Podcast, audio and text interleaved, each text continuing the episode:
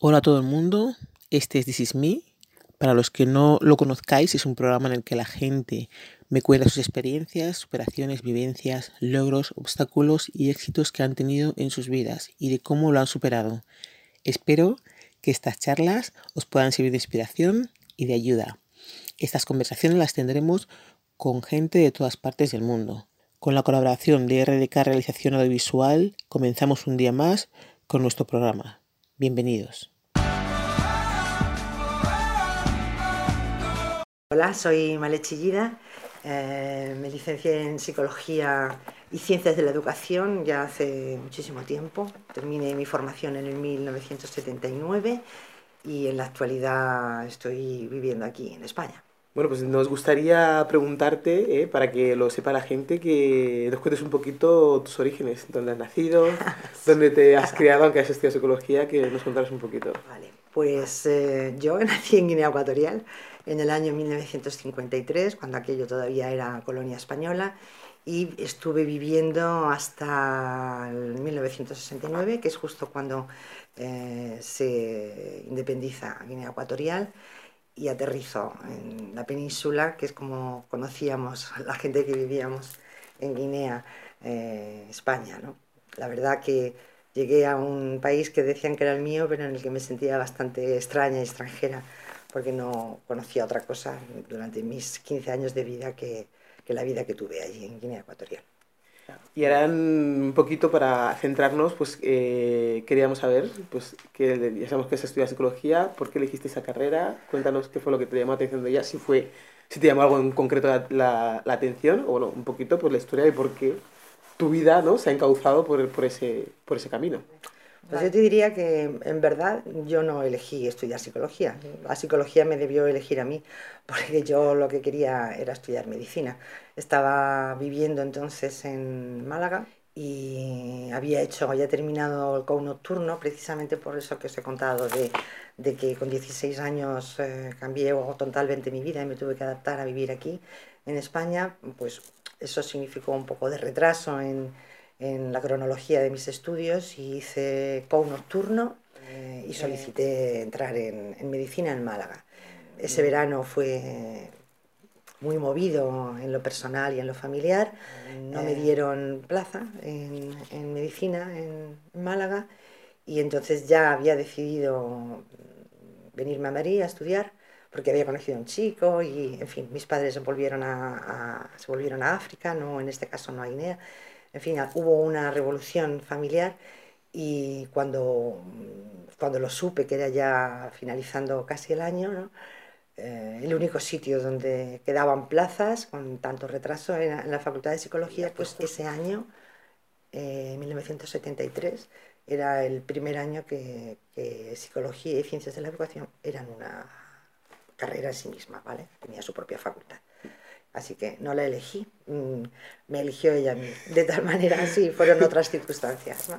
De tal manera que, bueno, pues yo soy Taura de signo zodiacal y una vez que empiezo una cosa, lo normal es que la termine. Ya empecé psicología y la hice nocturna también, es decir, ya, ya no dejé de trabajar desde, desde que hice con nocturno y comprobé que podía compatibilizar estudios y trabajo, seguía viviendo en familia, hice la carrera también nocturna trabajando aquí en Madrid.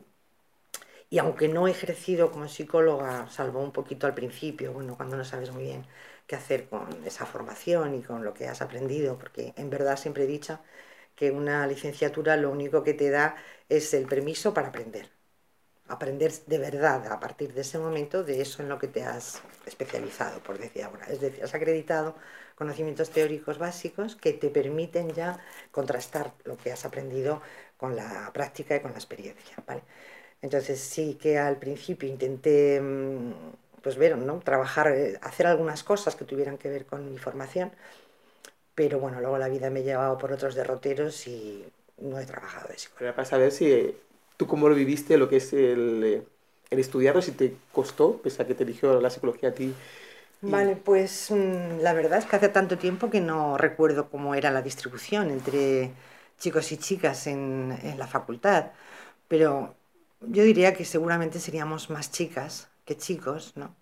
entre otras cosas porque eh, en aquellos momentos todavía las mujeres no nos acabábamos de incorporar como a día de hoy a la universidad, que, hoy a día de hoy sí es evidentísimo que numéricamente hay muchas más mujeres que hombres en las universidades, eh, pero al ser nocturno, o sea, al ser el tipo de carrera que era y además ser nocturno, es como que es una, era una cosa más, eh, más eh, típica de las mujeres que además ya no eran, eh, no estaban en la misma edad, no estábamos en la misma edad que las, niñas que, las niñas que estudiaban en, el turno de mañana, ¿no? Mm. sino que eh, ya éramos un poco más mayores y estábamos en el mercado de trabajo y queríamos, o sea, no nos queríamos parar. Digamos que eso era el denominador común del, del grupo de compañeras que tuve cuando hice la carrera.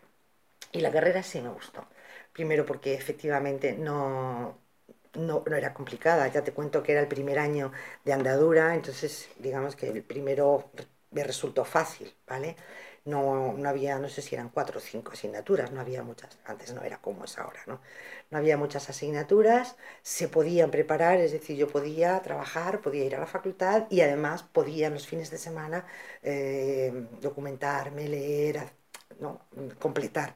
Con lo cual, hombre, sí tenía comprometido bastante mi tiempo, pero también era una época en la que yo quería, o sea, yo estaba haciéndolo por, por propia voluntad, ¿vale?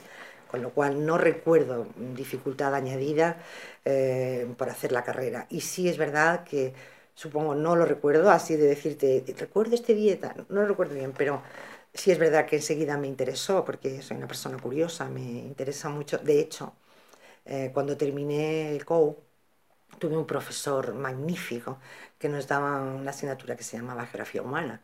Y yo recuerdo perfectamente que salí del, del COU pensando, mm, yo quiero seguir eh, profundizando en esto. Me encontré con que geografía humana no era como ahora una, una disciplina independiente. teníamos una asignatura, no sé en cuál curso, que se llamaba eh, Pensamiento y Lenguaje. Son dos cosas que a día de hoy todavía son cosas que me importan, que me interesan, que están incorporadas en lo, en lo que es mi, digamos, mi discurso eh, de entrada cuando, cuando cuento una cosa. Así que sí, me gustó. Por eso digo que fue ella la que me eligió a mí. Probablemente sabía ella mejor que yo por dónde me tenía que dirigir. Y claro que la he utilizado. Y cualquier cosa que hagas ya la haces, ¿no? Como desde esa perspectiva, eso que se conoce como de formación profesional. Seguro que sí. Eh, como te dirigió la psicología, ¿dónde te llevó? ¿Qué fue lo que te enseñó? ¿En qué lo fuiste a aplicar pese a que solamente trabajaste muy poco, nada más tener una carrera? Pues em, en esta vida, como todo, eh, me fui a trabajar, a o sea, me fui a vivir a Extremadura. En Extremadura me ofrecieron un trabajo en los primeros centros de planificación familiar que se abren en, en el país. Estoy hablándote de... Mmm, principios de los 80, por, elección directa, que no tuve que opositar ni, ni, competir con nadie, como eran los primeros y no se sabía de qué iba eso. Eh, el consejero en aquel momento conocía a mi padre, eh, apostaron por poner en marcha los centros de planificación familiar sin saber muy bien cómo iba a funcionar eso. Tiene que saber quien nos escucha que estamos hablando de principios de los 80, no hacía tanto que había muerto el dictador, no hacía tanto, todavía en la sociedad la sociedad estaba impregnada de no se habla de sexo, eh, hay que estar casado, en fin. Bueno, éramos la generación hippie que por un lado eh, apostábamos por el otro tipo de vida, por el amor libre, por la paz, por, lo que hoy llaman la globalidad. Ya entonces el movimiento hippie lo planteaba así, pero eh, todo eso se tenía que desarrollar en un contexto muy encorsetado, muy oculto, muy de, de que no se entere nadie. Y claro, había muchos, muchos problemas, quiero decir, por parte de quienes lo ponían en marcha, total. Que este hombre sabía que yo había terminado psicología ¿no? Mm. y me ofreció el puesto que tenía eh, el centro de planning eh, de trabajadora social, porque los centros de planning no empiezan con, con psicólogas ni psicólogos, ¿no?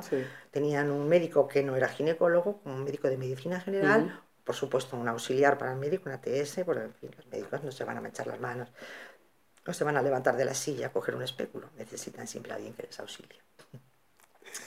una trabajadora social y una administrativa que llevaba los papeles, ¿vale? Mm. Éramos cuatro en el equipo y a mí me dieron el, trabajo de trabajadora social, que hice, que hice bien, y aunque eso me ganó la enemistad de, digamos, el colectivo de trabajadoras sociales de Extremadura, en, en el que yo, sitio en el que además yo era nueva, no me conocían, yo acababa de llegar, como quien dice.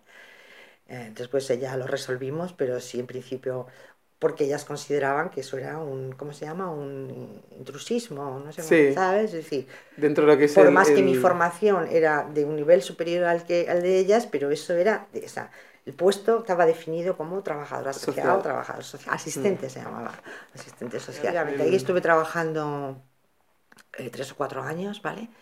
Eh, y bueno, mm, ahí me incorporé al feminismo, ¿vale? O sea, escuchando las historias de las mujeres, mm, quedé no aterrada, ¿no? Pero sí como, no, sé cómo decirte, absolutamente sorprendida, ¿no?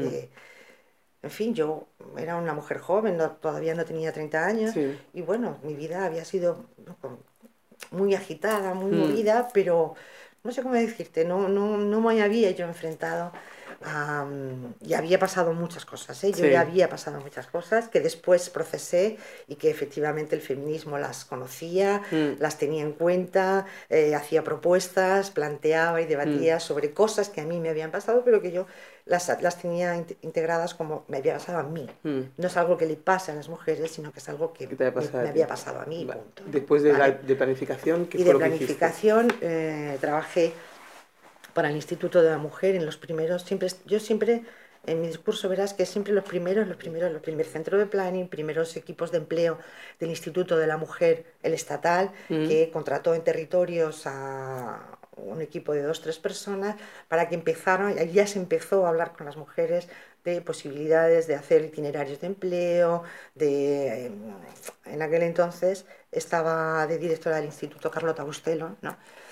Que bueno, hay que conocer la historia de las mujeres que nos antecedieron y bueno, pues tenían, tenían sobre sus espaldas, eran mujeres socialistas, pero tenían sobre sus espaldas una educación muy conservadora mm. y que todo eso costaba mucho, de, mucho superarlo. Quiero decir, quiero decir que la alternativa al empleo a las mujeres en el medio rural eran las famosas cooperativas. Sí. Aquello fue, costó sudor y lágrimas, porque ni las que íbamos a contar lo sabíamos de qué iba. Yo en mi vida me, había visto frente a eso, no teníamos experiencia, no había suficiente eh, experiencia previa en, todo el territorio, en todo el país, para contar específico de mujeres. Fue mm. una cosa muy difícil, sin embargo fue muy bonito porque nos permitió a mi compañera Vicky y a mí entrar en contacto directo con mujeres anónimas para hablar de cosas distintas a lo que yo hablaba con ellas en el centro de planificación. Y en ese momento, como te digo, ya en planificación, yo ya me había incorporado al movimiento feminista de Cáceres. Y nosotras íbamos, íbamos juntas, quiero decir, sí, íbamos juntas y ya lo quiero decir que lo hacíamos desde esa perspectiva. En ese momento ya no eran experiencias individuales lo que las mujeres nos contaban, sino que cada cosa que nos contaban, cada vez que íbamos a hablar con ellas y nos contaban sus historias, mm, tanto Vicky como yo ya las integrábamos en una eh, por decir de alguna manera, una problemática global. ¿no? Mm. Teníamos respuestas diferentes. De ahí me llamaron para dirigir la primera casa de acogida que se puso en marcha en, en Extremadura, en la comunidad autónoma. Mm. Eh, estuve al frente del CRAM, que se llamaba así, Centro Regional de Atención a la Mujer. Eh, dos o tres años, sí, no sé si llegó a tres años, porque me, me llamaron también, me ofrecieron lo que después sería la Dirección General de la Mujer de la Comunidad Autónoma, pero que en aquel momento, mm, por cuestiones orgánicas, por ponerlo en marcha cuanto antes y esperar a que se resolvieran decretos de modificación y cosas de esas, eh, orgánica, eh, se llamaba Asesoría Ejecutiva de la Mujer con rango de Dirección General. Y ahí estuve hasta, mm, hasta después de la Expo, hasta el 93 más o menos. Otro, cayó, hubo un cambio de gobierno, cayó la consejera y de su equipo caí yo.